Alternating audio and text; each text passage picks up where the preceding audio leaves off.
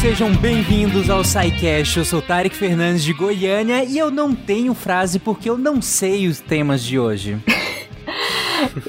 E aí, carinhas? Aqui é Cris Vasconcelos e se tem eu e Thaís, tem vacina, né? Opa! Oi, gente, aqui é a Thaís, falo daqui dos Estados Unidos. E, assim, vou falar de uma história de fracasso aqui, pessoal.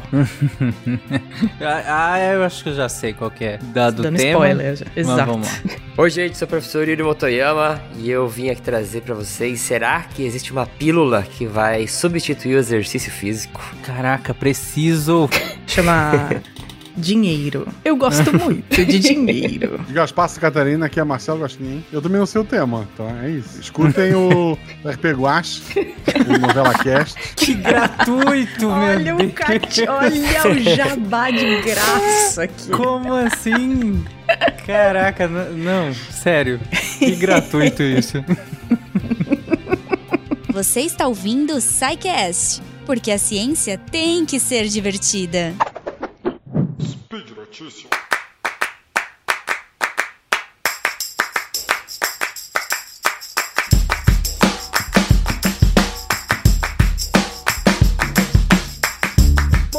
Então, gente. O episódio de hoje, como eu brinquei na minha abertura e o Guacho fez o jabá gratuito dele também, nós não sabemos o tema porque é naquele formato que a gente brincou ser um spinzão, né? Como se fosse um spin grande em que cada um trouxe alguma atualidade da sua área de interesse, da sua área de, de, de pesquisa, de estudo, enfim. E aí nós vamos discutir aqui cada um a, a área do outro ou o tema do outro. E eu não sei os temas que foram trazidos, né? Eu confio na, na nossa equipe, então a gente não, não, ah, não sabe dos temas com antecedência, até pra, pra gente ter uma dinâmica um pouco mais natural aqui, né? Apesar do- das piadas serem roteirizadas, mas o restante não é. Então fica mais natural. Bom, então pra começar, quem vai querer começar? Eu posso começar. Então bora, vambora. Bora. Bom, o estudo que eu trouxe, ele sempre na mídia é recorrente alguns algumas é, comunicações nos veículos de mídia falando assim, ah, inventaram a pílula que substitui o exercício, né? E isso é muito antigo. Já faz vários anos eu fui no congresso uma vez e assisti uma palestra de um cara que queria tentar juntar as substâncias que o corpo produz durante o exercício e colocar isso numa pílula para a pessoa conseguir consumir aquilo lá e teoricamente não precisar fazer o exercício, né? Mas, é- mas no sentido de, tipo, sentir que está praticando exercício, no sentido do bem-estar e tal, ou nos benefícios? Benefícios, de teus benefícios, isso. Caraca, Esse mas é, o uma lance. pretensão, assim, olha, parabéns. Então, a, pra gente que é da, da área da saúde, a gente cons- já consegue entender o salto, a pretensão que eles querem, né? Caramba. Mas quem, né, tá se vendo isso, às vezes não é da área, acaba achando que um dia a gente vai chegar numa pílula dessa, né? Então já tô até dando um spoiler que não, isso nunca vai existir. Não tem como, né, gente? Não tem como. Não tem, não tem almoço de graça, cara. Pô, se vocês me chamaram pra eu ficar triste, é isso mesmo? Pra dar um gostinho e tirar, né? Pôr o doce na boca e tirar. Mas esse estudo, ele avaliou uma droga, que é uma droga que eles ativador de um receptor relacionado a estrogênio. E essa droga, Чикаго quando eles eles fizeram estudos em animais, né? E eles colocaram essa droga nos ratos. Ela se chama SLU-PP332. Quando ela ativava esses receptores em outros estudos com animais, eles melhoravam a capacidade aeróbia, eh, eles oxidavam mais gordura, eh, aumentava a densidade das mitocôndrias. Então eles tinham as adaptações no corpo parecidas com as adaptações de quando a gente faz o treinamento aeróbio, né? E eles muito animados assim no, no artigo, né? E aí eu peguei o artigo pra ver. O título do artigo já não tem nada a ver com o que é divulgado, né? Na mídia, que tá assim, é, agonista sintético do receptor, né? Que eu falei, receptor relacionado a estrogênio, reduz a síndrome metabólica. Então eles estavam estudando o efeito disso pra síndrome metabólica. Mas no estudo, eles começam a puxar muito no sentido assim, ah, é uma droga que vai é, mimetizar os efeitos do exercício. E eles ficam falando, falando muito isso, que vai é, é, é a mesma coisa quando você faz o exercício, que vai ter aquelas adaptações e a droga essas adaptações e tudo mais. Ô, ô, Yuri, posso te interromper só porque eu fiquei curioso? E aí eu pus aqui no Google, né, a SLO-PP332. Uhum. E aí a primeira coisa que aparece é uma matéria do estado de Minas, é, descoberta da droga para perda de peso sem precisar de atividade física. Aí, ó, Gente. aí, ó. É exatamente Aí, isso. que- aí tem uma outra matéria aqui que o título é Pílula Mágica. Droga reduz gordura sem exercícios em ratos obesos. Ó, essa já pelo menos já falou é em animais. E um outro site aqui, Mundo Boa Forma, fala nova droga que simula efeitos do, do exercício e reduz peso é testada com sucesso em animais. Saiba mais. Então, aí que tá o grande lance. Porque aí, se você for ver no estudo, eles mostraram assim que o- eles não tiveram diferença no peso, mas tiveram redução no peso de gordura. Aí tu fala, pô, como que você consegue que os bichinhos não tiveram mudança no peso, que tem um grupo placebo, né, e o grupo que tomou a droga? Uhum. Como que eles não tiveram ganho no peso, é, mas perderam massa de gordura? Eles ganharam massa de algum lugar pra, pra compensar isso, aí não tem no estudo. Aí eles vão colocando lá que aumentou a oxidação de gordura, mas não diminuiu o tamanho do adipócito. E aí, uma co- coisa que é muito esquisita nos resultados desse estudo, eles não colocam muitos valores das coisas. Então eles falam assim, tal coisa aumentou, tal coisa diminuiu. E meu, quando a gente vai ver o estudo, a gente quer saber Tá. o quanto que isso aumentou, né? Sim. Algumas coisas eles colocam só a porcentagem. Mas, pô, queria ver, sei lá, a média, né? De, a- quanto mesmo que aumentou. E aí isso já me deixou com um pé meio atrás. Aí eles avaliaram lá a concentração de glicose. Aí falou que não alterou a concentração de glicose. E eles foram colocando aqui, tudo com, com palavras. Melhorou, piorou, não melhorou, piorou. Qualitativo, né? Do- Aí no final do estudo, eles concluem lá, essa droga, ela mimetiza e induz as mudanças no corpo que o treinamento aeróbio mudaria, é, falando que melhora a oxi- oxidação dos músculos, que melhora a oxidação de gordura e reduz e melhora a capacidade de endurance dos ratinhos. Só que aí no estudo, eles não fizeram nenhum estudo de endurance, não puseram os bichinhos pra correr pra avaliar a capacidade aeróbia dele. Aí eu falei, cara, os caras estão concluindo coisa que não pesquisaram, é, não mostra valor nenhum. Aí, outra coisa que é esquisitíssima do estudo, né? Porque eles fizeram análise estatística do estudo. Geralmente, estatística, é, você tem que tentar fazer uma análise que convence as pessoas que estão lendo, né? Que você teve um cuidado de fazer todas as etapas. A análise estatística desse estudo tem duas linhas só. Assim, os dados foram expressos como média e erro padrão e fizemos um teste ANOVA ou teste T. Só. Ainda puseram, se calcularam, né? Tamanho de efeito da amostra, se calcularam, né? Se o dado era paramétrico ou não. Tem várias etapas que foram puladas aí. Aí, você já começa a ficar com, né, com o pé muito atrás. Daí eu comecei a olhar nos, nas figuras, que aí no final eles colocam as figuras, porque eu queria saber os valores. Porque assim, tem coisa que tem diferenças estatísticas, mas não tem significância clínica, né? É, você pode fazer um teste estatístico, uma coisa deu que é maior, ou que melhorou, que piorou, mas na prática não adianta nada. Por exemplo, é, ah, eles emagreceram. Aí eles emagreceram 0,01 grama. Sei lá, clinicamente não, não, não faz diferença muito, né? Nas figuras também não dá pra identificar valor nenhum. Aí eu tenho um programa que, que eu uso que ele consegue pegar os dados do- da figura e transformar em valores, né? Nossa, tem isso? Eu- Nossa, Tem, nunca eu usou? quero. Eu quero isso Nunca usou? agora. Na minha eu vou passar pra mesa. vocês. Na Não, minha é- mesa Agora, amanhã, é. de manhã, por Eu vou favor. mandar, é legal, eu vou legal. Você coloca a figura, faz as marcaçõezinhas, coloca a escala e ele te dá a tabelinha que seriam os No- dados daquela figura. É. Nossa. Tá zoando com a minha cara. Eu vou, vou mandar pra vocês depois. Por favor. E aí, por a abertura exemplo, foi eu tava professor Yuri, né? Hã? Coitado dos alunos. Coitado dos alunos. Mas aí, por exemplo, eles fizeram a avaliação de insulina, né? Pra medir se eles tinham apresentavam resistência à insulina ou não. A insulina deu uma diferença assim de 0,0,2 nanograma por ml. O que eles falaram que deu diferença. Sim. Agora, as meninas Então- trabalham com modelo animal. Eu não sei se isso é significante no rato. Exato, era isso que eu ia falar agora. Então, é. Faz as coisas- diferença? Faz, faz. Ah. As coisas em, em camundongo, quando a gente pega, por exemplo, uma, uma é, soro do animal, a gente injeta alguma coisa no animal, a gente pega o soro do animal pra ver a quantidade de uma citocina que foi produzida, alguma substância que foi produzida. Uhum. Pra você ter a noção, 20 picogramas já é alguma coisa. Tá. Então, porque você tem que ver o tamanho do animal, entendeu? For- foram utilizados camundongos nesse trabalho É, que você tá camundongo. falando. Então, o camundongo, ele tem uns 5 ml de, de sangue, no máximo. No máximo. Uhum. Então, a hora que a gente, assim, eu tô chutando baixo, tá? Esse, esse, esse máximo de sangue. Eu acho que ele tem uns 5 ml de sangue, pelo que eu já percebi nos meus trabalhos. Quando a gente consegue tirar o sangue de um animal logo depois que ele morre, eu consigo tirar, no máximo, uns 600, 700 microlitros litros, que é 0,6 ml. Ou seja, eu tô tirando muito dele. É como se eu tirasse 600 ml de você. Se eu consigo achar 20 picogramas, que é 20 vezes 10 a menos 12? É. 20 vezes 10 a menos 12 daquela substância no soro de um camundongo que tem 5 ml de sangue, é porque no teu eu veria muito mais. Uhum. Para, a gente tem que só ver pela.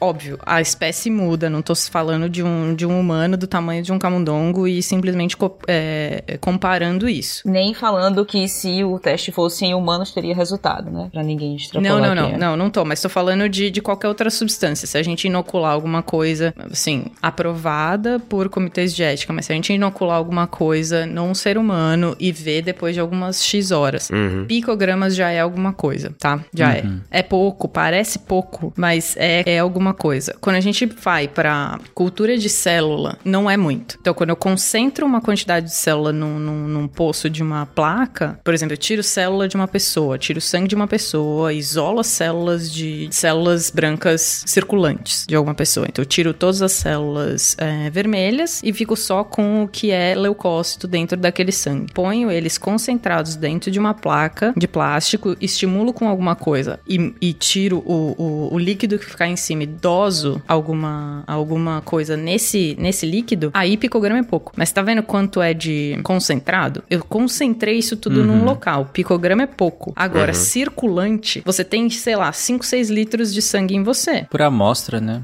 Entendeu? Então é bastante coisa. Não tô dizendo, não- não- vou, vou voltar nessa, não vou, vou voltar nisso porque não é, não é uma comparação que eu tô querendo fazer de só do tamanho do animal e a quantidade de sangue que ele tem. Óbvio que tem a mudança de, de espécie de uma pra outra, mas é, é verdade sim. Os meus animais que eu trato e eu pego sangue 24 horas depois, eu considero sim que eles têm produção de citocinas inflamatórias de 20 a 50 picogramas, 20 a 50 vezes 10 a menos 12. Uhum. Que já seria diferente, vai. Uma diferença, vai. Por exemplo, eu sei que certas citocinas são dependentes de um gene X específico. Eu vejo que um animal que não tem aquele gene específico não tem a citocina naquela quantidade pequena. Ou seja, aquela quantidade cocosenta pequena, que parece ser muito pouco, é bastante para aquela, aquele modelo, para aquele, aquela situação. Porque ela é dependente, eu sei, por literatura e tudo mais, de 500 testes já foram feitos, eu sei que ela é dependente de um certo gene. Então, naquele animal que não tem o gene, eu sei que não vai ter. E não tem, tá? Zero, zero. Aí, no animal que tem, que consegue produzir aquela substância, dá 50, 20 a 50 picogramas. Então, é, é- é pouco, mas é. Uhum. E uma coisa que eles colocaram no estudo lá que os, os ratos melhoraram a capacidade aeróbia, como se tivesse sofrido um treinamento, né? E tem um- eles referenciam uma hora também lá no estudo um outro trabalho desse mesmo grupo, aonde eles testaram essa capacidade aeróbia, né? Aí eu fui lá ver também o outro estudo. E aí eu até coloquei na, na conversa aí, mas a imagem de divulgação do outro estudo é uma pessoinha correndo.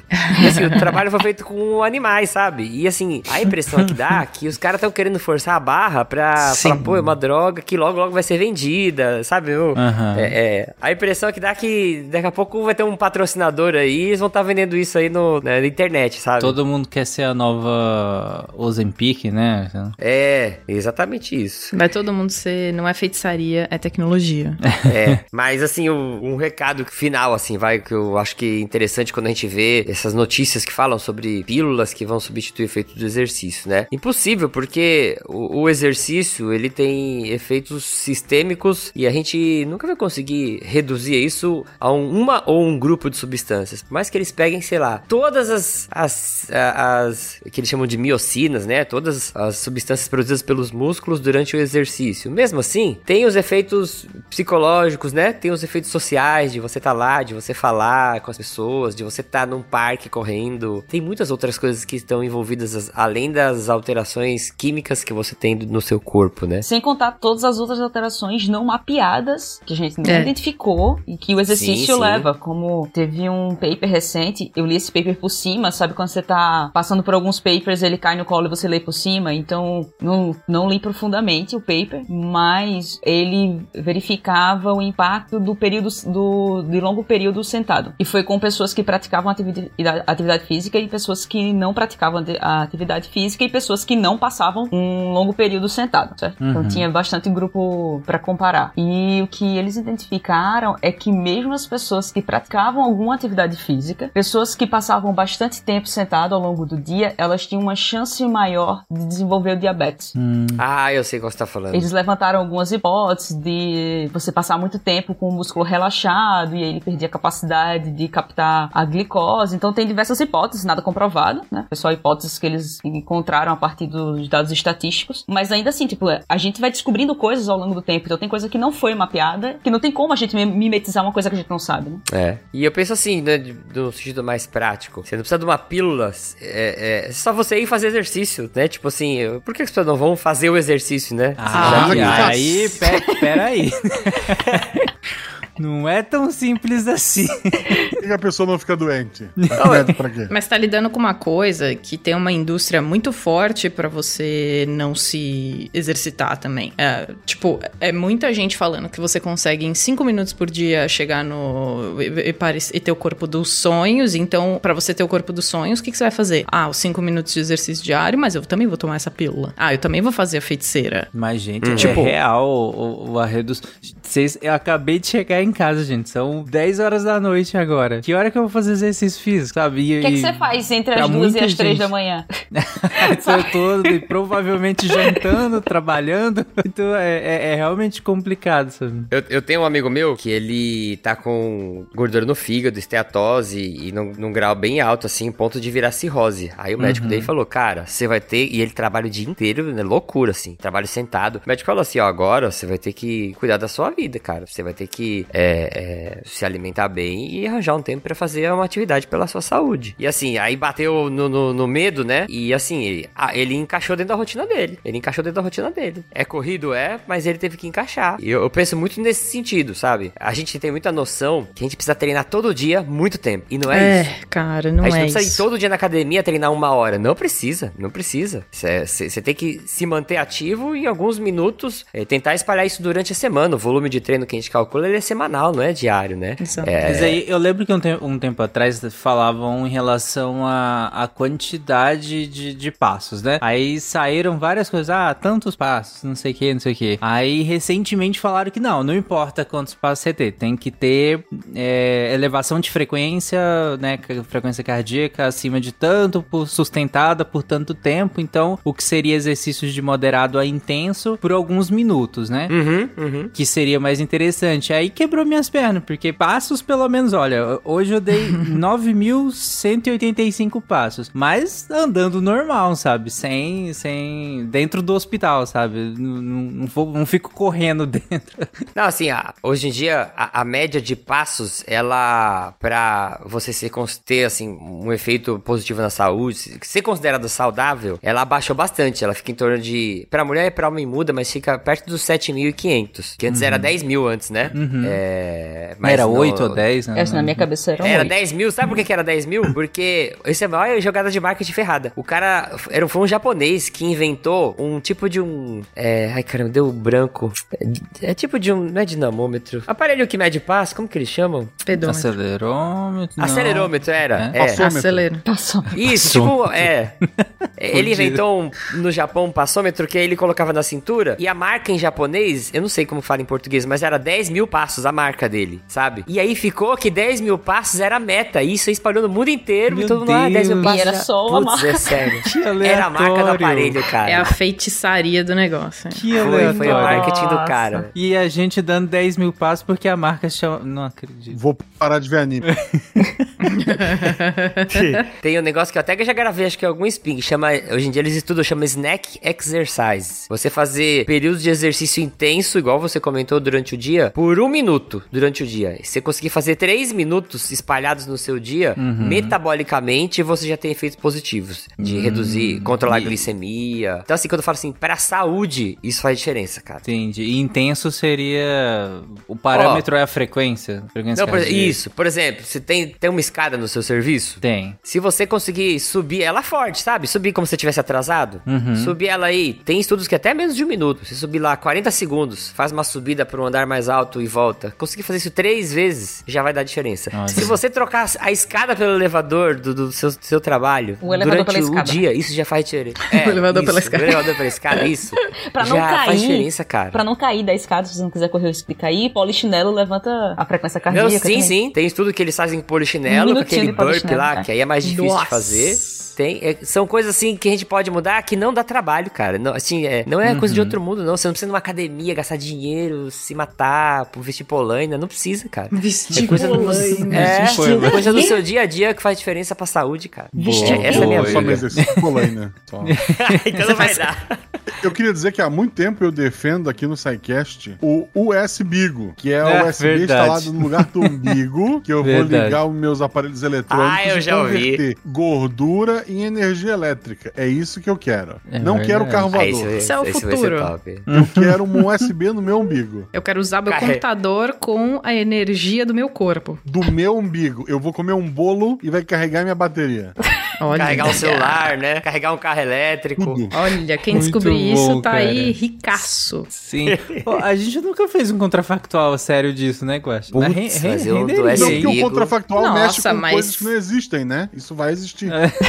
Tem um ouvinte nosso trabalhando nisso, é o que eu espero. Sim. Eu acho que isso faria, tipo, a Matrix feliz, cara. Não é? Porque nin- ninguém teria. Ninguém seria um mundo onde todo mundo seria preocupado com o peso, mas ninguém seria acima do peso. Basicamente. Bas- Basicamente, eu acho que seria esse o mundo. Basicamente. Mas aí vai ficar pra um contrafactual futuro que Boa. podemos gravar. Me chama nesse. Me chama nesse. Bora, Me chama bora. nesse, Vai ser nesse, basicamente por essa equipe. Yuri, qual é a revista onde isso foi publicado e qual é o fator de impacto dessa revista? Ó, a revista, não sei se vocês conhecem, chama The Journal of Pharmacology and Experimental Therapeutics. É um grupo ASPET. O paper que vocês falam é o gnomo? Não. Yuri, num spin de notícias há muito tempo, quando eu gravava, quando eu e Thaís a gente gravava, o- a gente comentou uma vez sobre um teste também em camundongos de uma alteração de uma small protein. Não sei se Thaís lembra, que eles fizeram uma alteração de uma pequena proteína de 40 aminoácidos, 40 e poucos aminoácidos, e a alteração dessa proteína, ela aumentava o desempenho do o desempenho cardiovascu- cardiovascular, não, desempenho atlético dos camundongos. Eles conseguiam correr durante muito mais tempo, eles conseguiam correr numa inclinação muito maior, pelo que eu me lembro. Só que no final isso também era prejudicial para o camundongo. Você tinha um efeito a priori de, de um maior desempenho atlético, mas com, com o passar do tempo aquilo também era prejudicial. Eu não lembro disso, Cris, mas é prejudicial porque. Acho que causava alguma lesão, tipo, é, você, Mas de ele tinha capacidade de- maior, ele tinha capacidade maior de desempenho, mas ele entrava em fadiga, tipo, você tava é, levando a ele a um estado de estresse al- alto, sabe? Mas quando em, em treinamento de, de endurance, desse jeito, quando isso? Ou, ou em treinamento normal? Não, nesse tipo de treinamento, porque o que eles faziam era o teste ao extremo. Tipo, eles eleva- elevavam a inclinação e era até quando o rato conseguisse correr, entendeu? Sim, sim. E aí eles conseguiam correr muito mais, mas isso era prejudicial. Ainda tem essas coisas do tipo o, o impacto em longo prazo. Eu tô querendo saber pra ver se tem clinical trial pra CRISPR disso, pra eu poder entrar na fila. Nossa, eu vou, vou, atrás de, vou atrás desse paper, mas a gente falou no spin. Eu lembro Fator de disso. impacto 4.4. Cara, conseguiu muito com esse paper, hein? que você tá falando isso tudo aí, eles conseguiram muito. Bom, mas vamos lá então? Vamos pro próximo tema? Então, o nosso próximo tema é a gente, que nem a Cris falou lá na abertura, a gente vai falar sobre vacina e a gente vai falar sobre o paper que ganhou o Nobel esse ano, o Nobel de Hum, Medicina. Caraca. Que é um paper muito bem merecido e a gente vai discutir o porquê, mas eu acho que ele foi merecido e a gente tem um pouco de controvérsia do porquê que ele, que ele não deveria ter ganhado o Nobel, mas tudo bem, a gente já fala sobre isso. Mas ele é um paper que fala o porquê as vacinas de RNA, que a maior parte das vacinas de Covid são as que fizeram mais sucesso e tiveram mais eficiência, foram as vacinas de RNA, o porquê que elas funcionam na prática. Então, por que que eu falei lá no começo que eu tenho uma história de, de fracasso pessoal com isso? Porque vocês já sabem, quem ouve o SciCast faz um pouquinho de tempo Sim. já sabe. Eu sei também. A, a Thaís foi hater de RNA. vacina de RNA. Negacionista. De- negacionista de vacina de R RNA. negacionista, né? Eu fui, mas assim, eu preciso dar o contexto, tá, gente? Preciso dar o contexto. E, E, esse paper mostra exatamente o porquê que eu estava errada. Então é ótimo a gente falar da história do meu fracasso pessoal. Eu trabalhava, no, quando eu estava fazendo doutorado, uma, da, uma das partes do que eu fazia era criar uma vacina e eu estava fazendo uma vacina para salmonela. A gente tem diferentes tipos de vacina, como a gente já falou em vários sidecasts diversos, tanto para falar de vacina de Covid, como antes da pandemia mesmo, a gente já explicou o que, que quais eram os tipos de vacina existentes. Aqui eu trabalhava não é o mesmo tipo das existentes para Covid, mas o que acontece? Você pode pegar um patógeno X qualquer, seja uma bactéria, que te infecta e vai causar um, um, uma doença em você, você pode pegar a bactéria inteira e dar, infectar uma pessoa com essa bactéria inteira viva. Você pode matar a bactéria, a mesma que causa a doença, e dar pra pessoa, e ela vai criar uma resposta imune contra essa bactéria, ou viva ou morta. E esses tipos de vacina são tipos de vacina de patógeno ou vivo ou morto. Você pode bater essa bactéria no liquidificador e pegar um pedacinho dela, que era o meu tipo de vacina, e dar para um, pra uma pessoa, e ela cria uma resposta imune contra esse pedaço. Você pode fazer diversas máquinas, você tem diversas estratégias para poder fazer a pessoa desenvolver resposta imune contra aquela, Uhum. aquele patógeno. Você pode enfraquecer o patógeno também. Você pode enfraquecer, você pode dar ele vivo, mas ele passou numa galinha antes de passar em você. Então ele, ele, tem, é, ele ficou um tempão passando na galinha, ele se adaptou mais à galinha, ele é menos adaptado a você, então ele causa menos doença em você, então ele vai ser menos é, é, é, virulento em você. Vai, vai te causar uma doença menor, mas você vai ficar imune como se você tivesse tido a doença no seu máximo e não morrido. Ba- Basicamente é isso. Você tem diversas estratégias para fazer uma vacina funcional. E se vocês quiserem ouvir, volta lá no SciCast, que eu não sei o número agora. Mas a gente explica nesse, essas- esses vários tipos de vacina em muito detalhe nesses outros episódios. Por que, que eu era hater desse tipo de vacina agora? Que, que, que foi a da, da Covid? Porque ela basicamente pega uma molécula de RNA mensageiro que codifica para uma proteína de um vírus, de uma bactéria, do que você quiser, e ela pega esse RNA e simplesmente injeta esse RNA em você. Cris, por que, que isso seria um problema sem a adaptação do paper que ganhou o Nobel? Sem, sem, sem falar do porquê que eles conseguiram. A primeira ideia era injetar uma molécula de RNA que tenha receita para você mesmo produzir uma proteína do vírus. Por que, que isso seria um problema? Você tem alguma coisa, algum problema com isso, Cris? Como assim? Só o RNA? Simplesmente, se eu injetar um RNA no seu Ou braço. RNA, Ele não né? consegue entrar na célula a priori, Pronto. né? Primeira coisa, ele não consegue entrar na célula. Como é que você vai injetar uma coisa que é sensível ao calor, sensível ao frio, sensível a diversas enzimas que podem destruir ele no meio do caminho? Como? Como que você vai fazer aquilo funcionar? Como que você vai dar uma receita para a célula, sendo que a receita pode ser destruída no meio do caminho? Só pra deixar claro, isso não foi combinado, não. Thaís fez uma pergunta real e eu respondi a primeira coisa que fez lógica na minha cabeça, tá? Mas esse era, esse era o meu hate pra cima dessa, dessa vacina. Então, então tá correto, não foi, não foi roteirizado, não foi nada. O meu hate tem fundamento. Fazer sentido. Meu hate tem fundamento. Agora, o porquê que eles conseguiram fazer isso funcionar? Por quê? Ele vai ser degradado, esse RNA? Parte dele vai ser degradado. O que, uma das coisas que contornaram isso é você injetar uma quantidade violenta de RNA. E aí, não aquela, aquele cocozinho que eu falei que o camundongo produz no soro de citocina quando você injeta alguma coisa. Aí, a gente tá falando de miligramas por ml, assim, tipo uma quantidade violenta de, prote- de, de proteína, de DNA, de tudo, de, de, de tudo que você tá injetando ali. Então, uma das coisas que eles conseguiram contornar é: vamos aumentar a quantidade de RNA que a gente tá injetando para ver se isso vai garantir que isso entre na célula. Parte funcionou. Mas aí a gente entra num pedaço do sistema imune que eu não tava pensando na época, eu parei na. O meu hate parava na, na, no fato de que ia ser degradado e não ia entrar na célula. O problema, ele até entra na célula. Se você injetar muito, mas muito RNA mesmo, ele entra nas células. Então, a vacina que você recebe no braço vai de algum jeito aquele RNA consegue entrar na sua célula. Não, ele não vai fazer o seu cromossomo Y se degradar. Ou seja, nada vai acontecer com você, tá? Pessoa que toma a vacina. Porque você Não está vai tomando. rotear 5G. Não vai rotear 5G, não vai criar um chip na sua cabeça. Infelizmente. Infelizmente, eu adoraria. Adoraria ser uma fonte de graça de, de internet para as pessoas. Mas não vai acontecer, você não vai perder o seu cromossomo Y, você não vai perder sua masculinidade, não vai acontecer absolutamente nada com você de ruim. Olha, a- Só vai acontecer porque coisa quem boa. tiver com medo de perder a masculinidade por isso, eu tenho uma notícia meio triste pra você, tá? Talvez. Isso, não, ela talvez já, se tenha perdido, perdido. em algum momento dessa Talvez estrada. Esteja ela em já- processo, né?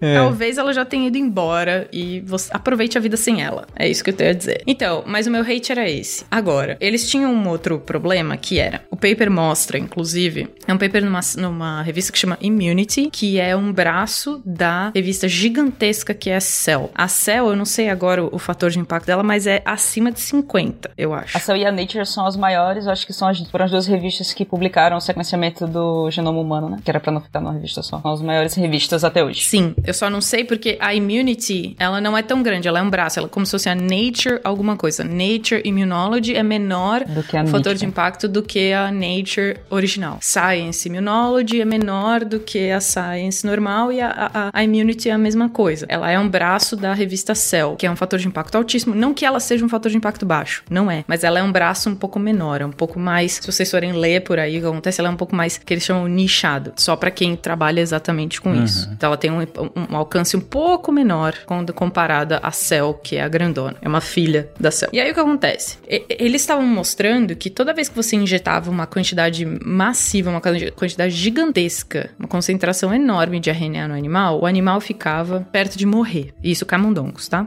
E por quê? Eles foram investigar o porquê. Porque o RNA, do jeito que ele foi feito no laboratório, ele é reconhecido pelo sistema imune como uma coisa a ser lutada contra. Por quê? Se for um RNA seu, por exemplo, a área que está produzindo RNA agora para actina para os músculos dele. Não está? Provavelmente Um está. Espero que esteja. Espero que esteja. Mas enfim, do jeito está. que eu sou.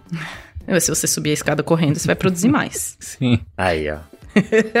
Então, você está produzindo isso agora. A sua célula reconhece esse seu RNA como seu. E por um padrão, que a, a Cris vai saber explicar melhor do que eu, mas a gente reconhece as nossas coisas como nossas por causa de padrões moleculares, tá? A gente reconhece o nosso DNA. Se, a- se abrir uma célula, se uma célula estourar do seu lado, do seu lado você é uma célula, e a célula do seu lado estourou. Estourou e, e- e teve RNA liberado, DNA liberado. Por que, que você não reconhece aquilo como uma coisa a ser destruída?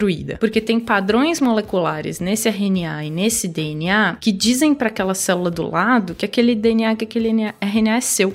E esses padrões são moléculas, é, é, é, o que a gente chama de DNA metilado. Você tem ilhas de metilação nesse DNA que são chamadas de metilação CPG, Cris. É como se fosse uma sinalização, né? É um sinal, é tipo como se fosse um selo. Um carimbo, né? Um selo. né? Não, então o que acontece? Ah, ma- mas isso que a, a Cris vai saber explicar melhor que eu, isso ela vai saber. Mas quando a gente tem DNA metilado e DNA não metilado, isso, isso diz respeito a quanto o DNA está aberto para ser transcrito, quanto ele está fechado para ser transcrito. A só a metilação em si é só uma molécula que tá ligada no teu DNA e- ajuda ele a estar juntinho e você não vai, você não consegue expressar aquele DNA. Teu DNA existe, mas ele não tá sendo expresso, tá? Ele não tá aberto, ele não tá é, acessível para ser transcrito num RNA e depois numa proteína. Naquela analogia com o livro, teu livro tá lá, mas tem tá trancado. A página não, tá colada. é, não tem como ler. Você não chegou naquele capítulo, aquele capítulo não tá aberto para você ainda. E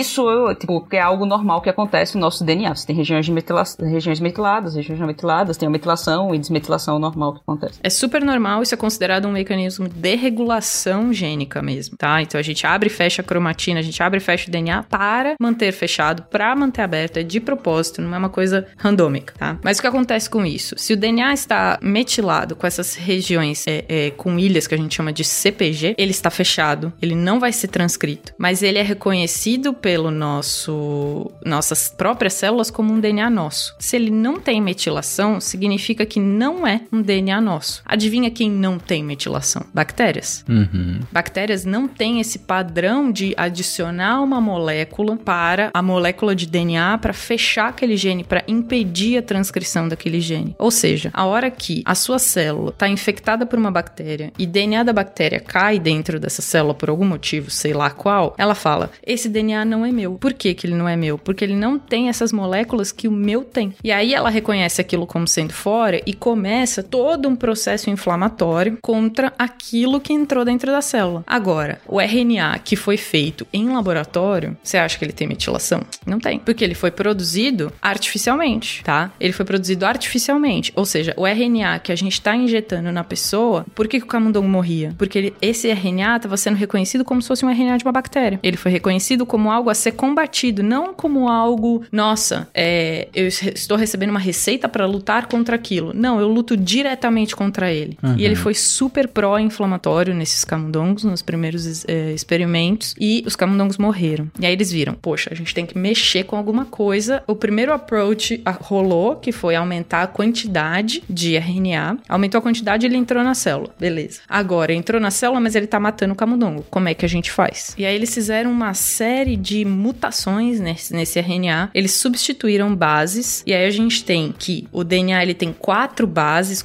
A, a Cris vai saber bem quais são as quatro bases que fazem o RNA e quais são as mudanças nas quatro bases que a gente tem pro RNA. Sim, DNA é o citosina, guanina, adenina e timina, que é pra quem estudava no colégio é Gal Costa e Ag- Agnaldo Timóteo.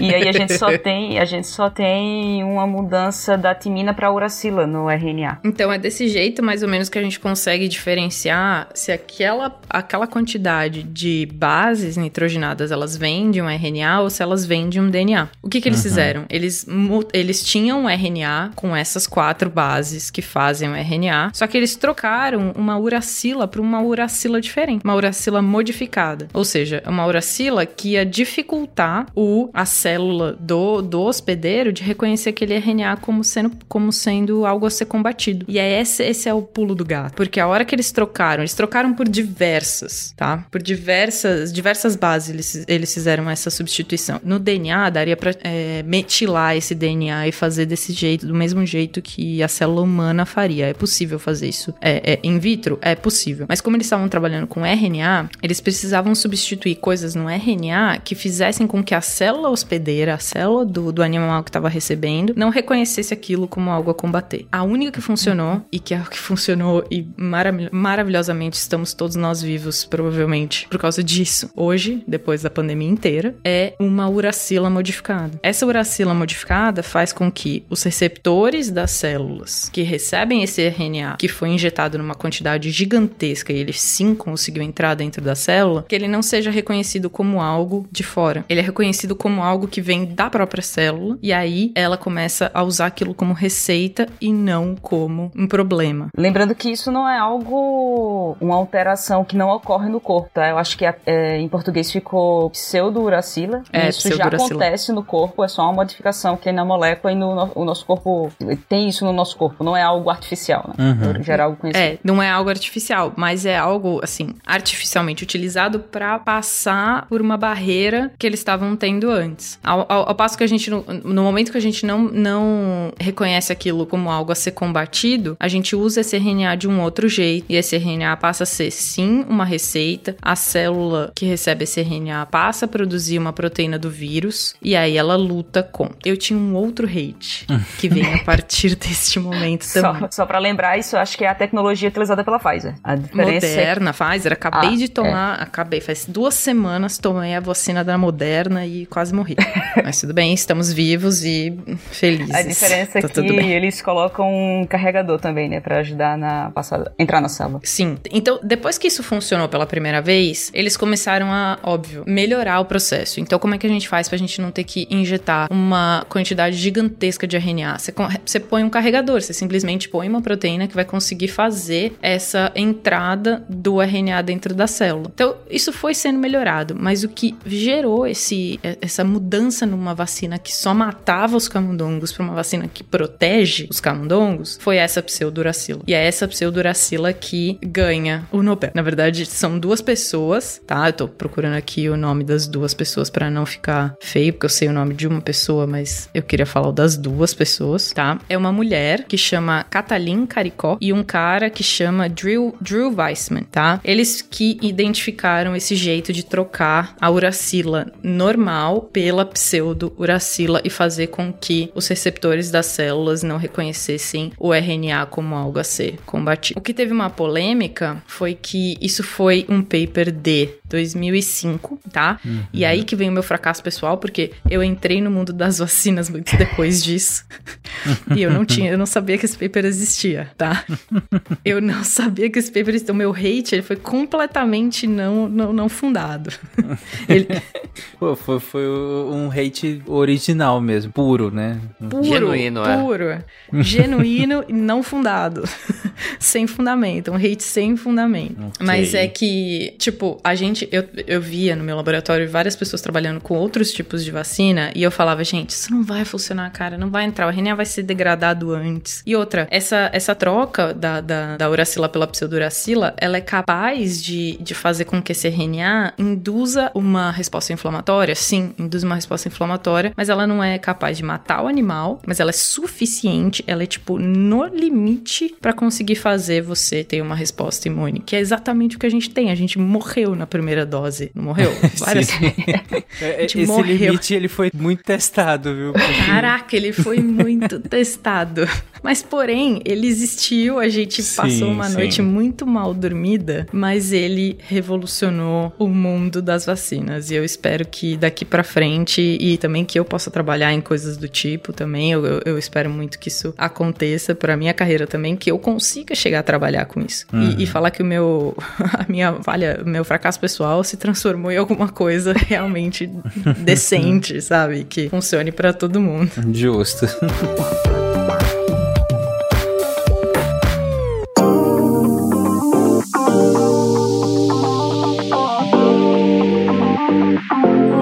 pessoas, e sejam bem-vindos a mais um Momento Cambly. Eu sou a Jujuba e eu tô aqui pra contar pra vocês, gente, que o Cambly está na Black Friday. Sim, ouvintes!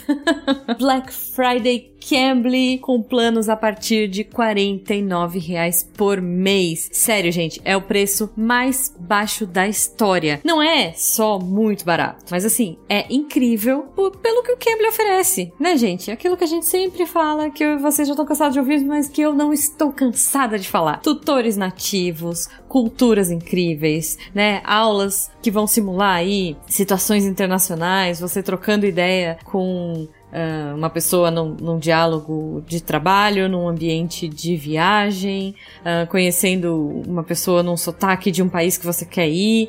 Caraca, o que você quiser, o que você imaginar, você consegue com o Cambly, né? E assim, eu quero muito saber como o Cambly pode transformar a sua vida, como o Cambly pode ajudar você a impulsionar a sua carreira, a melhorar uma proposta de trabalho, ajudar você a passar no IELTS, no TOEFL, é, sei lá, a fazer uma entrevista de emprego, né, aqui ou melhorar sua escrita para um paper. Não sei, o céu é o limite. Eu quero muito saber como o Cambly vai ajudar você, ouvinte, a transformar sua vida. Quero saber das suas histórias. Poxa vida, Black Friday, gente, sério. A partir de 49 reais por mês, nessa Black Friday, você pode fazer o Cambly. Então entra lá no site do Cambly, camly.com. Usa o nosso código SciCast49. E é só até sexta que vem, então corre. Lembrando, né, que é melhor você clicar no link que vai estar no post, porque se você clica no link, eles sabem que você veio por nós. Então, faz esse favorzinho pra gente. Entra no link rapidinho, nem, nem um minutinho da sua vida. Vai, então, entra lá no post, clica no link, você vai ser direcionado na hora pra aproveitar a Black Friday do Cambly. Então vai lá, camly.com,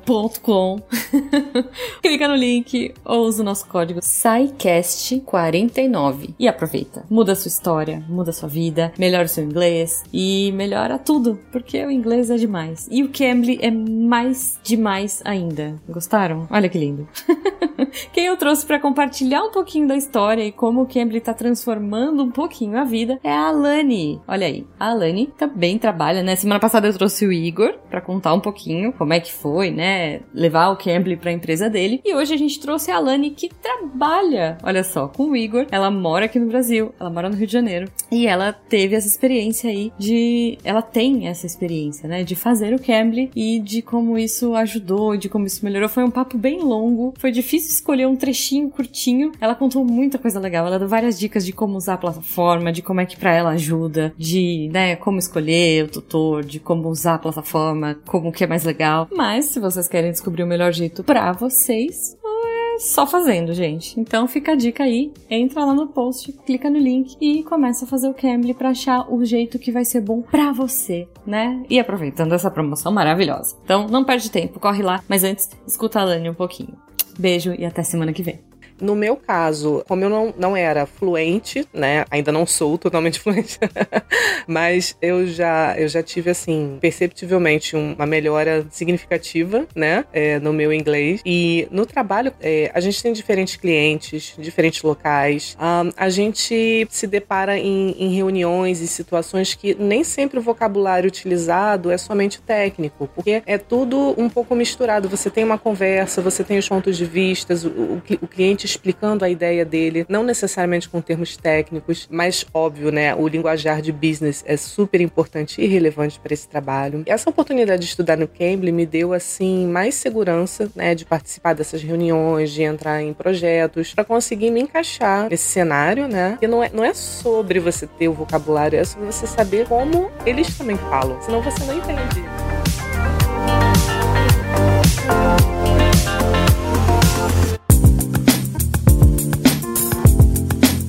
Meu é um pouco mais rápido, já não é um, já não é um paper, é uma nota do Nature, que eu adoro ler as notas do Nature. Pra quem não tem esse costume, até pra quem não é acostumado a ler papers, tá pessoal? As notas da Nature elas são simples, eles resumem papers e é super interessante para você pegar, uma, pegar algo que foi resumido por alguém que realmente tem a capacidade de resumir aquilo ali. Então eu super É, recomendo então, ler. É uma nota do, da, de, De editor editores da, da- revista Nature, né? Da revista Nature, a Cell Da tem, a Science tem também. Uhum. É, aí normalmente eles fazem resumo dos, de papers que saíram, que foram publicados, essas coisas. Deles e de outras revistas, tipo, se você olhar as notas da Nature, você vai ter notas do editor sobre alguns papers que estão na Science, entendeu? Então não necessariamente é só É, assim, papers daquela. Guardadas as devidas proporções, o jornalismo científico deveria fazer bem esse trabalho que você está descrevendo, Isso, né? isso, Guardadas as devidas proporções. isso. É difícil. E aí eles trazem uma das notas desse mês é sobre a importância exatamente dessas vacinas de RNA para as doenças negligenciadas. Nossa, doenças tropicais, é, que são grande parte das doenças negligenciadas, que são essas doenças que ocorrem mais em países tropicais, que normalmente acometem uma população que é de baixa renda, que vive à margem da sociedade, essas coisas. Então eles estavam é, ressaltando a importância dessas vacinas para isso e para algumas dessas doenças que a gente já sabia que era difícil fazer uma vacina, como por exemplo a leishmaniose, né? Leishmaniose foi a primeira que passou na minha cabeça. A gente já tem nosso histórico, né, Cris? Exato, que é uma vacina super difícil de ser feita. E eles trazem outra. né, Eles não citam a leishmaniose, eu tô trazendo a leishmaniose aqui como exemplo, mas eles citam uma que tem mudado o comportamento, que é a dengue. Porque a dengue era uma doença dos trópicos. No entanto, você tá tendo um aumento grande de dengue em países da Europa. Sim. A, a quantidade de casos de dengue esse ano tá altíssimo. E a gente tá. Tipo, a, gente- a- gente nem tem dado ainda do, do Brasil, né? Que a gente vai começar o verão agora. Então imagine Sim. como, como, isso, como isso vai ser. E a gente tem uma dificuldade muito grande de desenvolver vacina pra dengue, apesar de a gente já ter duas vacinas aprovadas, tá? Mas só explicando por que é difícil desenvolver uma vacina pra dengue, a gente tem quatro tipos de dengue diferentes. E aí, o que acontece com a dengue, quando você tem dengue, é quando você pega um dos tipos de dengue, você tem, se não me engano, um intervalo de um a dois anos em que você é protegido, que você tá protegido pelos outros soro- sorotipos também. Ou seja, se você pegou dengue 1, você durante esse intervalo não vai pegar nenhum dos tipos de dengue. Só que A chance é após- menor, né? A chance é, é, a menor. chance é menor, é, porque você tá, tem a chance de estar de estar protegida. Só que após esse período, você começa a produzir um tipo de anticorpo que só funciona para o tipo de dengue que você pegou e que vai dar uma resposta muito pior se você pegar outro sorotipo. Então você acaba, você acaba tendo a que a gente popularmente chama da dengue hemorrágica, porque você acaba pegando outro sorotipo e agora o teu anticorpo ele começa a piorar o teu quadro de um- numa nova dengue. E esse era o grande problema com relação às vacinas. Era você conseguir desenvolver uma vacina que não causasse esse mesmo efeito que a doença naturalmente causa. E até por isso, acho que a primeira vacina que tem sido aprovada para dengue é uma vacina francesa, se eu não me engano. E para tomar essa vacina, você obrigatoriamente já deveria ter tido dengue. Então você precisava fazer um teste para dengue para poder tomar a vacina, porque Nossa. se você tomasse a vacina e nunca tivesse tido dengue, você teria uma chance de ter um quadro muito, muito pior de dengue depois. Ah, ano passado, a gente teve já uma vacina que foi aprovada, mais de eh, vírus atenuado, em que se testou e tem bons resultados para pessoas que não tiveram dengue, mas é algo que, apesar de estar aprovado, os cientistas ainda, ainda pedem mais testes com relação a isso, porque é algo bem grave você piorar o quadro de uma pessoa, né? Ou deixar ela predisposta à piora do quadro. né? Exatamente. Porque n- não necessariamente você vai. É, você vai proteger a pessoa, você não vai proteger a pessoa, você pode estar piorando a situação. Esse segundo grupo que você falou é o grupo brasileiro do Edécio? A primeira é a francesa, a segunda é a que já tá aprovada, que foi aprovada na Anvisa até, e a terce- o terceiro, que eu acho que é esse que você tá falando, Thaís, ela tá em teste mesmo. Ela não foi aprovada para utilização. É. Do grupo brasileiro, é isso, é, que é dengue Entendeu? 4. E é. aí, elas são coisas que estão em teste, mas eles ressaltaram agora, porque tem muitos, muitos pesquisadores que já estão tentando aplicar a esse tipo de vacina de RNA voltada agora para essas doenças, doenças tropicais, né, incluindo a dengue. Teve um grande avanço. Vou fazer uma pergunta de leigo aqui, mas essas vacinas de RNA, então, são alternativas para doenças que eles não conseguiam produzir vacinas? Sim, sim. Essa, essa é a revolução total da vacina Sim. de RNA. Porque o que a gente já falou algumas vezes, acho que eu e a Cris, da vacina, por exemplo, para leishmania, a leishmania é um bicho dificílimo de fazer, de fazer vacina. De Também estudar, cruze. De tudo. De- é. Não é só, não é só vacina. ele tem várias fases, tanto cruze, por exemplo, malária, cruze, T-cruze, trypanosoma cruzi e leishmania, são bichos que têm fases de desenvolvimento diferentes. Só que essas fases de desenvolvimento da vida desse, desse bicho, desse parasita, ele tem, ele tem proteínas de superfície completamente diferentes. Então eles são, eles são seres unicelulares? São, mas eles têm proteínas de superfície completamente diferentes. Então se você vai fazer uma vacina para uma fase, a fase infectante da leishmania, por exemplo, a leishmania tem duas fases: pró-mastigota, amastigota. Se você vai fazer uma vacina para pró-mastigota, ela não vai ser eficiente contra o amastigota. Então se ele conseguiu burlar o seu sistema imune e entrar no teu corpo e virar mastigota, ferrou. E você é não tem mais como lutar. E é exatamente o que ele faz, entendeu? É exatamente o que ele faz. Ele finge, por vários motivos que a gente já discutiu, de, de mecanismo de escape do sistema imune, ele consegue escapar, fingir que é uma célula sua. Você fagocita ele como se fosse uma célula sua morrendo, que uma- ele, ele finge que ele é uma célula morrendo. O macrófago vai lá, fagocita ele e ele tá feliz da vida. Ele troca de fase dentro do macrófago e você nunca mais encontra aquele parasita, entendeu?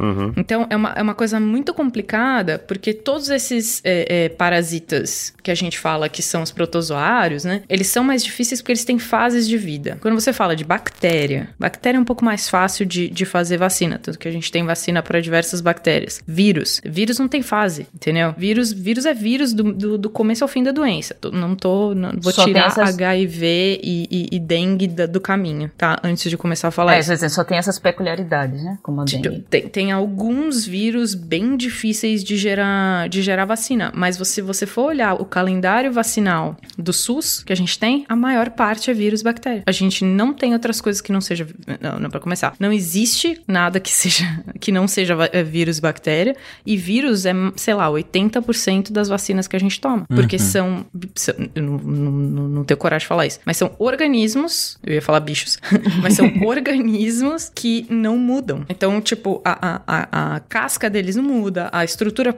é, é de fora deles não muda. Então, a hora que você faz um anticorpo pra eles, o anticorpo funciona.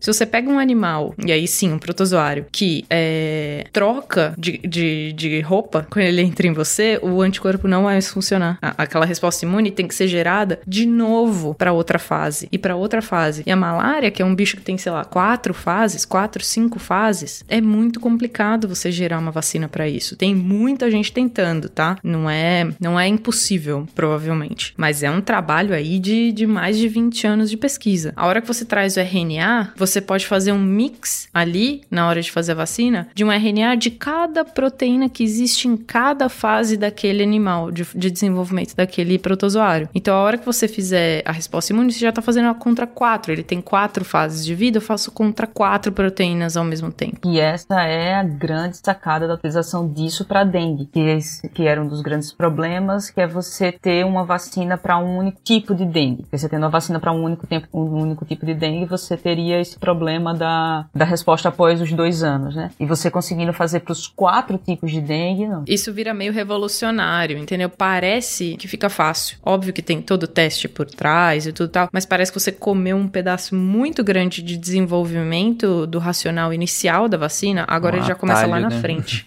Entendeu? É Ele um começa lá na atalho, frente já. Queimou muito tempo de pensamento, agora é só o tempo de você fazer o RNA com essa pseudoridina e manda bala, entendeu? É interessante é, esse exemplo da dengue, né? Porque quando a gente fala de que precisaria né, ter uma eficácia para os subtipos, é, acho que a Cris deixou bem claro que não é uma simples questão de, de praticidade, por assim dizer, mas é justamente um- uma questão crucial, porque a gente não pode colocar as pessoas que vão tomar uma vacina em risco por terem tomado a vacina, né? É, não necessariamente pela vacina, mas por predispor a um problema caso se infecte com, com outros tipos. Então é bem importante que tenha essa proteção geral. E sim, claro que du- durante todo o momento que vocês falam, eu, eu penso muito mais na leishmaniose. Cara, seria muito lindo ter uma vacina para leishmaniose com uma boa eficácia.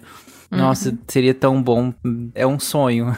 eu espero estar vivo para ver isso. Vai, vai Um- sim. Vai, vai ser um- daqui a pouco. Não, não, não, não se. Não precisa ficar iludido, não. Eu acho que vai sair. E assim, tá- eu tô, falando uma coisa que vocês podem voltar nessa gravação 15 mil vezes e falar que vai ser mais um fracasso da minha vida. Mas eu acho que nos próximos 10 a 15 anos sai, tá? Cara, tomara, vai ser o. Eu sei que é muito, mas é que precisa pra. É que não é uma, uma emergência que nem foi Covid. Então eles não vão tratar do mesmo jeito. E é uma doença tropical negligenciada. Sim. Você não, Não tem- emergencial. É, você não tem um, a indústria farmacêutica voltada pra isso. Não, não é à Uhum. toa que o medicamento, o medicamento que se utiliza hoje em dia é o mesmo de 1920. Literalmente. O mesmo de 1920. Literalmente. Não, mas é porque eu acho que, assim, tem, tem todo um rolê que aconteceu durante, durante a pandemia, que, por exemplo, aqui onde eu tô trabalhando agora, há praticamente todos os laboratórios, todos os laboratórios de Boston viraram pra trabalhar com, com Covid.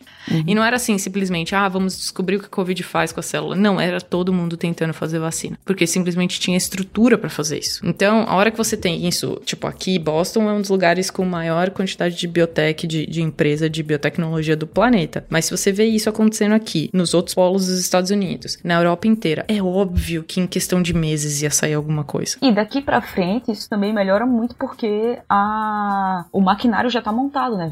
Você tem o Butantan hoje como uma É. fábrica pra... Produtor, com uma fábrica de exatamente, vacina. Butantan, Que era o Butantan há 10 anos. Hum, tipo, sendo há 10 anos o Butantan não tinha condições de, de, faz- de produzir a quantidade de vacina que produziu, entendeu? Pois é. Não, e tipo, você teve uma mudança no- na estrutura de todos os lugares para produzir vacina pro, pro próprio no momento emergencial, pro, pro próprio consumo no, no- no momento emergencial, mas isso tem que ser usado para alguma coisa agora. Então eu, te- eu digo que em 10 a 15 anos vai aparecer? Vai, mas eu tô dizendo porque não é uma doença emergencial, é negligenciada, é tropical. Sim. Então, vai ter coisa que vai sair vacina antes. Você pode ter certeza que vai. Coisas mas mais vai sair. emergenciais vai sair antes. Vai. Uhum. E, e outra, vai, ser, vai sair tratamento não só pra isso, entendeu? Não vai sair tratamento só pra va- só vacina. Vai sair tratamento pra outros tipos de doença que precisam da expressão de proteínas específicas, entendeu? A gente já falou várias vezes, a Cris e eu, em vários spins sobre o CRISPR, de como fazer tratamento de, de doenças que são causadas por um gene só e como isso seria facilmente,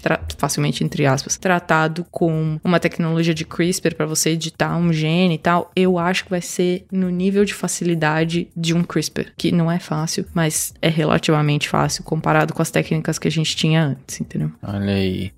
Bom, tá gravado, então cobrem a Thaís e a Cris. Nossa senhora, que ca cagaço. Vacina vai sair. Remédio pra exercício a gente já não garante. É, a gente É, não- a aí- gente não- O umbigo. O S-bigo. Ah, isso aí O vai sair. Ah, isso vai sair com certeza. Isso com certeza vai sair. É, gente, então, é como eu falei, tá gravado. Cobrem a Thaís e a Pelo Cris daqui a amor alguns de anos. Deus. Eu espero que, que venha ouvinte daqui a alguns anos e fale, tá vendo? Funcionou, saiu. Não, eu espero que Saiu seja vacina. isso. Eu espero que essa seja a mensagem. Não tipo, nossa, olha quem vocês contrataram pra equipe, meu Deus do céu.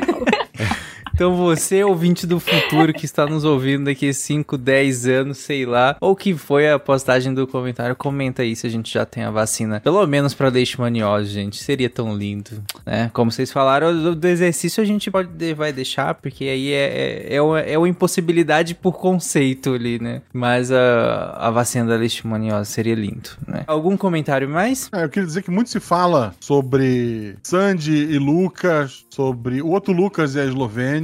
Mas a separação que me chocou foi Thaís e Cris. Não. Não, ela não existiu. Essa ela nunca existiu. não Como existiu. você pode af- afirmar Você isso? tem um, um- quase um continente de separação.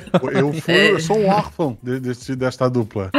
É Ah, também tô Ai, com saudade, também tô com saudade. viu? Eu tô com muita saudade disso. Eu estou A com muita solução foi, foi fazer esse novo, esse novo Exato. formato. Esse Senão, novo formato. A, a gente não tá nem gravando de verdade, gente. Era só pra juntar. Era só pra conversar, né?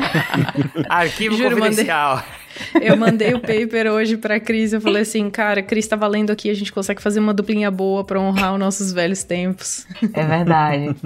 Tava com saudade disso, pessoal. É, Muito verdade. obrigada por proporcionar isso. É, obrigada. Voltaremos, voltaremos com mais espinzões de saúde. Aí, como foi que um ouvinte deu uma ideia de trocar o, o nome do espinzão pra. Acho que era função de onda. Era alguma coisa que ficou bem legal. A gente comentou na leitura de e-mails. Aí vou, vou, vou procurar depois. Eu achei bem legal a, a- sugestão. Mas é isso, gente. Comentem lá na postagem desse episódio o que, que vocês acharam das notícias, o que, que vocês acharam do- dos comentários. Se vocês curtem, estão curtindo esse formato, a gente já tem feito alguns episódios assim, tem funcionado bem. O feedback que a gente tem recebido, é principalmente em comentários lá no Spotify, tem sido positivo. Por falar em comentários, a gente tá gravando leitura de comentários, então comentem nos episódios para que tenha leitura de comentários, né? E é isso. Um abraço e até semana que vem. Até, pessoal. Valeu. Tchau, pessoal. Um beijo.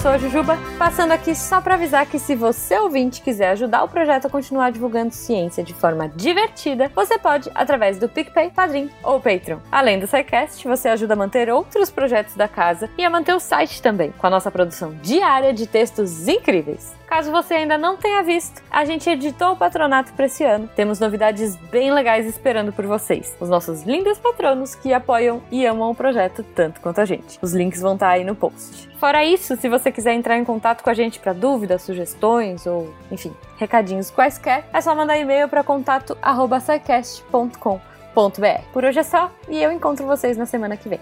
Tchau.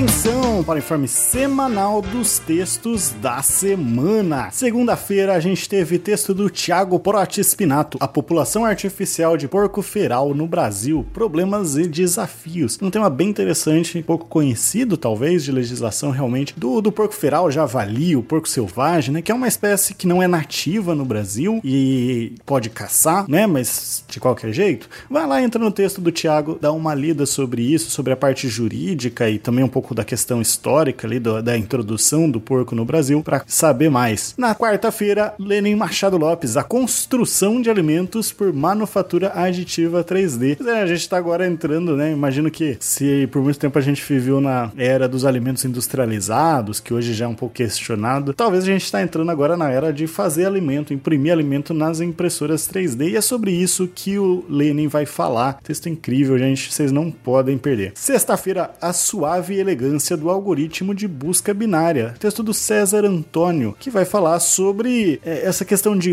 Né, ele traz esse texto sempre de programação e ele vai falar um pouco da questão de como você programar uma busca um, de forma mais eficiente. É, e ele é muito didático para explicar isso, é uma questão complexa, de certa forma, ali de computação, mas ele explica com exemplos, fica bem didático, bem legal. Esses textos e mais, muito, muito mais, você encontra em www.deviante.com.br e você também pode se tornar uma redatora, um redator deviante. Manda e-mail para contato@scicast.com.br e vem fazer parte da equipe. Eu sou o André Trapani, suavemente apagando a luz da Torre Deviante. Se a ciência não for divertida, tem alguma coisa errada. Tem que ser divertida. A coisa mais divertida que tem é a ciência.